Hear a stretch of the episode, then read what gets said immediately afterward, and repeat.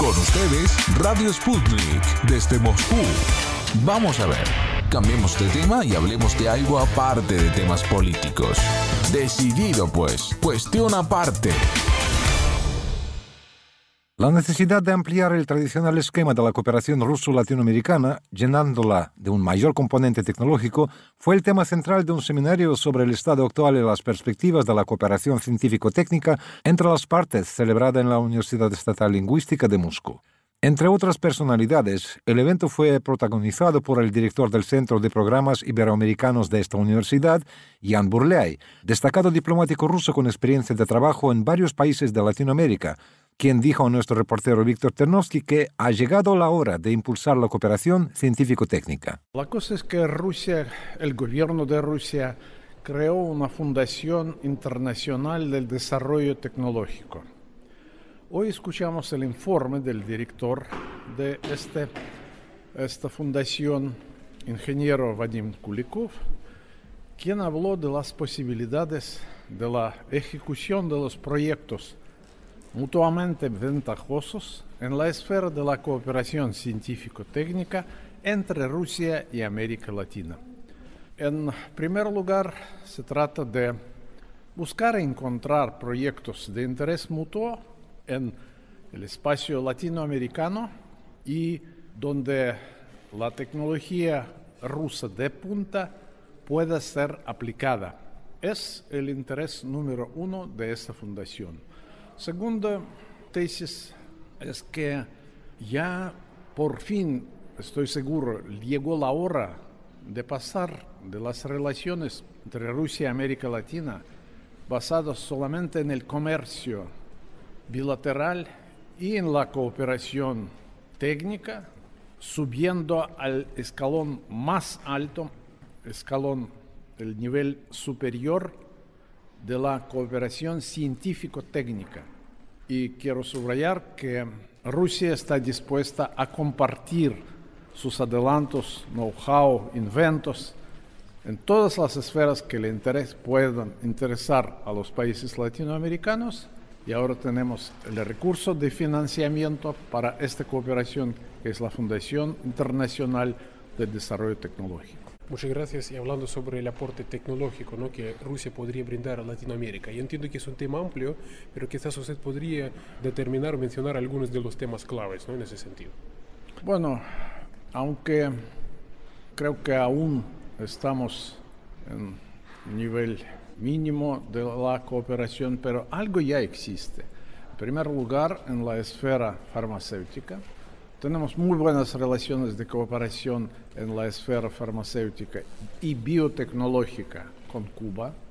Creamos una planta de farmacéutica en Nicaragua y estamos dispuestos a hacerlo con Brasil y Argentina. Por otra parte, también están nuestras tecnologías de prospección de petróleo y gas cuando serví de embajador de Rusia en Ecuador, logramos firmar el primer contrato en esta esfera con la empresa petrolera estatal Petroecuador, por una parte, y el Instituto Científico Ruso ANCHAR, por otra parte. Se trata de la búsqueda y establecimiento de un punto concreto de la perforación de los pozos petroleros en el lugar donde ya se entiende, ya se sabe que hay un yacimiento de petróleo. La verdad es que es muy difícil encontrar el punto concreto donde perforar. Entonces, esa tecnología sirve para esas cosas. Y otras tecnologías de punta. Sí, ya no sé si sería lo último, yo creo que haciendo ya el balance, ¿no? Porque usted constata que ahora mismo, y usted ha reiterado, ¿no? En varias ocasiones que es hora de pasar ya o ampliar nuestra cooperación también a lo tecnológico, ¿no? Es interesante que también lo dice lo mismo la parte latinoamericana. Por ejemplo, hace unos días se celebró en Moscú una reunión entre la Unión Económica Euroasiática y sus contrapartes de Latinoamérica. Decían lo mismo, es hora de pasar de elementos de exportaciones alimentarias a tecnologías, incluso construcción de plantas mencionadas. Está visto por todos los expertos, todos los que se interesan de relaciones entre Rusia y América Latina y es evidente A su vez, Vadim Kulikov, director del Fondo Internacional de Desarrollo Tecnológico, una entidad que cuenta también con capital ruso, expresó la disposición para invertir tanto en la transferencia tecnológica como también en la creación en Latinoamérica de las capacidades para que se convierta en una región innovadora. Por su parte, Igorov Ramírez, responsable del área de Ciencia, Tecnología e Innovación de la Embajada de Perú en Moscú, manifestó que la nación andina y los otros países de América Latina deben aprovechar la experiencia de Rusia en el campo científico-tecnológico para desarrollar proyectos e investigaciones conjuntas. Históricamente, Rusia se ha distinguido por su capacidad científico-tecnológica y aunque su sistema de innovación ha sufrido las consecuencias derivadas de la crisis económica de los años 90 y de la transición hacia una economía de mercado, es indudable que aún presenta ventajas competitivas en este ámbito. Con la desaparición en 1991 de la Unión Soviética, Rusia heredó prácticamente todos sus recursos científicos y hoy por hoy se puede decir que cuenta con una fuerza laboral altamente calificada en ciencia y tecnología, de prestigio y talla internacional. El sistema educativo ruso y la cualificación de sus recursos humanos son dos valores notables para el desarrollo de la ciencia, tecnología e innovación en la medida en que sean capaces de introducir este conocimiento en todos los ámbitos productivos para el desarrollo económico del país. El sistema educativo ruso sigue estando fuertemente orientado hacia las matemáticas y las ciencias, y los científicos rusos son considerados entre los más preparados del mundo. En ese sentido, el Perú y los otros países de América Latina deben aprovechar la experiencia de Rusia en el campo científico y tecnológico para desarrollar proyectos e investigaciones conjuntas en esos sectores. En este contexto, Dmitry Belov, vicedirector del Departamento Latinoamericano de la Cancillería rusa, indicó que la cooperación científico-técnica con Latinoamérica abarca diferentes áreas, entre las cuales resaltó sectores como el de la salud, tratándose de los suministros a la región de la vacuna anticovid rusa Sputnik V.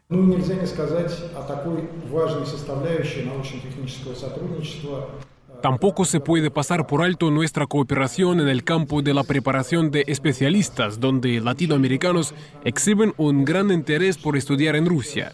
Actualmente, centros docentes rusos albergan a varios miles de estudiantes provenientes de Latinoamérica.